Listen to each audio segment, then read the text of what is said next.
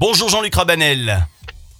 Bonjour Florent. Bonjour à toutes et tous, merci d'être avec nous. Euh, Jean-Luc Rabanel, on vous retrouve euh, sur la région arlésienne évidemment. Vous êtes notre chef deux étoiles et euh, d'ailleurs vous avez de jolis bocaux pour nous, des bocaux à emporter. Ça s'appelle Bocalissime. Ils sont à venir récupérer directement au 9 rue des Carmes à Arles et on réserve ça soit par téléphone, soit sur votre site internet rabanel.com. Aujourd'hui une, une bonne recette de salade. Euh, alors c'est c'est une salade un petit peu spéciale. Je crois que le mot cerise est à l'honneur. Absolument. Euh, Aujourd'hui, que- quelque chose donc de, c'est plutôt une astuce, on va dire. hein. C'est une salade de- donc gourmande euh, qui plaît beaucoup. Et comme toutes les salades, donc il y a euh, aucune difficulté donc technique. C'est juste donc basé sur l'association donc des, des goûts et des textures. Pour ce faire, je vous propose donc de mélanger. En définitive, de la tomate cerise avec donc des cerises. La petite astuce donc sur cette salade est de faire donc euh, une vinaigrette à base donc d'huile d'olive et de vinaigre balsamique.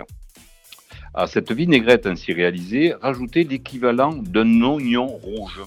Un oignon rouge. Voilà, on, le laisse bien, on le laisse bien donc, euh, euh, on le laisse bien donc euh, suer, donc se fatiguer dans, dans cette vinaigrette. Ouais. Il vous suffit donc par la suite donc de préparer donc vos tomates cerises que l'on partage en deux, vos cerises qu'on euh, dénoyote puis qu'on partage en deux.